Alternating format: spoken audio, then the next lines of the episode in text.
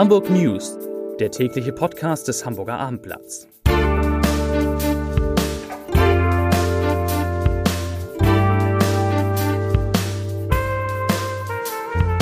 Moin, mein Name ist Lars Heider und heute geht es um den Hamburger Mietenspiegel, der zeigt, wie sehr die Mieten in der Stadt gestiegen sind. Weitere Themen, der Verkauf der Hala kommt voran, die Zahl der Parkplätze in Hamburg sinkt weiter und ein großer Name spielt bei Harry Potter mit. Dazu gleich mehr. Zunächst aber wie immer die Top 3, die drei meistgelesenen Themen und Texte auf abendblatt.de. Auf Platz 3 Signa entlässt Immobilienchef. Wie geht es jetzt weiter? Auf Platz 2 Mord vor Shisha-Bar. Verdächtiger durch Zufall gefasst. Und auf Platz 1 Einrichtung für Systemsprenger sorgt für heftige Debatten. Das waren, das sind die Top 3 auf abendblatt.de. Wohnen in Hamburg verteuert sich zwar weiter, der Anstieg ist aber nicht mehr ganz so steil. Wie die Stadtentwicklungsbehörde heute bekannt gab, ist der Mietenspiegel in der Stadt von 9,29 Euro auf 9,83 Euro pro Quadratmeter angestiegen. Das bezieht sich auf die monatliche Netto-Kaltmiete. Das war ein Anstieg von 5,8 Prozent im Zeitraum von April 2021 bis April 2023, denn da wurden diese Zahlen erhoben. Und dieser Anstieg fällt deutlich geringer aus als noch 2021. Denn damals gab es einen Mietanstieg von 7,3 Prozent, 2019 nur 2,6 Prozent, 2017 5,2 Prozent und jetzt wie gesagt 5,8 Prozent. Für den Mietenspiegel werden nur diejenigen 568.500 Wohnungen in Hamburg betrachtet, die keiner Preisbindung unterliegen und deren Miete sich in den vergangenen sechs Jahren verändert hat. Günstige Sozialwohnungen sind also ebenso nicht berücksichtigt wie bestehende Mietverträge, an denen sich nichts geändert hat.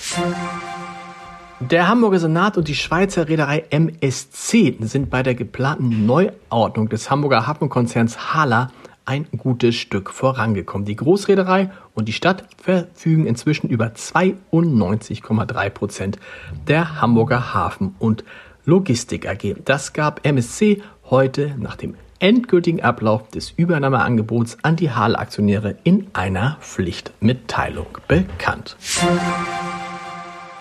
Eine groß angelegte Razzia hat es heute in Rotenburgs Ort gegeben. Am Vormittag durchsuchten 100 Einsatzkräfte der Polizei und der Stadt neun gastronomische Betriebe an der Bildstraße. Schwerpunkt des vom Bezirksamt Hamburg Mitte organisierten Einsatzes war die Prüfung der baurechtlichen Genehmigung der Betriebe, da bei allen Objekten die fehlende Erlaubnis vermutet wurde. Außerdem ging es um Schwarzarbeit und mangelnde Lebensmittelhygiene. Ursprünglich hatte das Bezirksamt geplant, zwölf Objekte zu durchsuchen, doch drei waren, oha, überraschend geschlossen und es konnten also nur neun Betriebe überprüft werden. Mit welchem Ergebnis lesen Sie natürlich auf abendblatt.de. Die Zahl der Parkplätze in Hamburg ist zuletzt erneut zurückgegangen und soll auch künftig weiter sinken, obwohl die Zahl der in der Stadt registrierten Pkw zumindest in den vergangenen Quartalen gewachsen ist. Das geht aus einer Antwort des Senats auf eine kleine Anfrage der CDU hervor.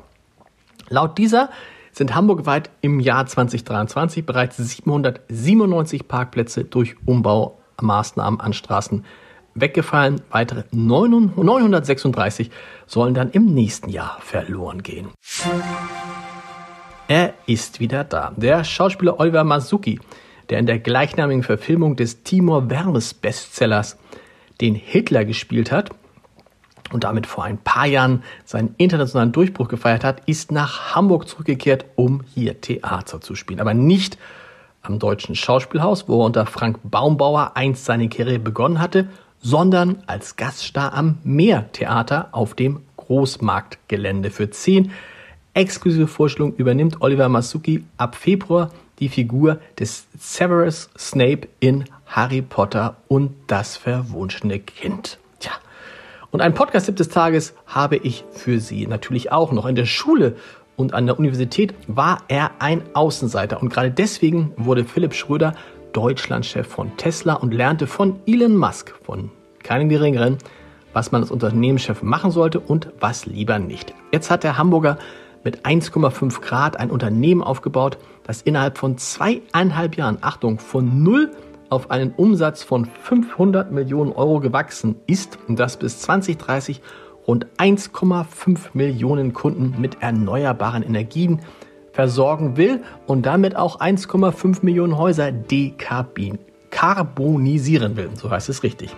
In unserer kleinen Reihe Entscheidetreffen Heider spreche ich mit dem Gründer von 1,5 Grad über Dämmung und Wärmepumpen, die Macht der Öl- und Gaslobby und über seine ungewöhnliche Karriere. Zu hören ist das Ganze unter www.abendblatt.de slash Entscheider. Da hören Sie auch alle anderen Podcasts des Hamburger Abendblatts. Wir hören uns morgen wieder. Bis dahin. Tschüss.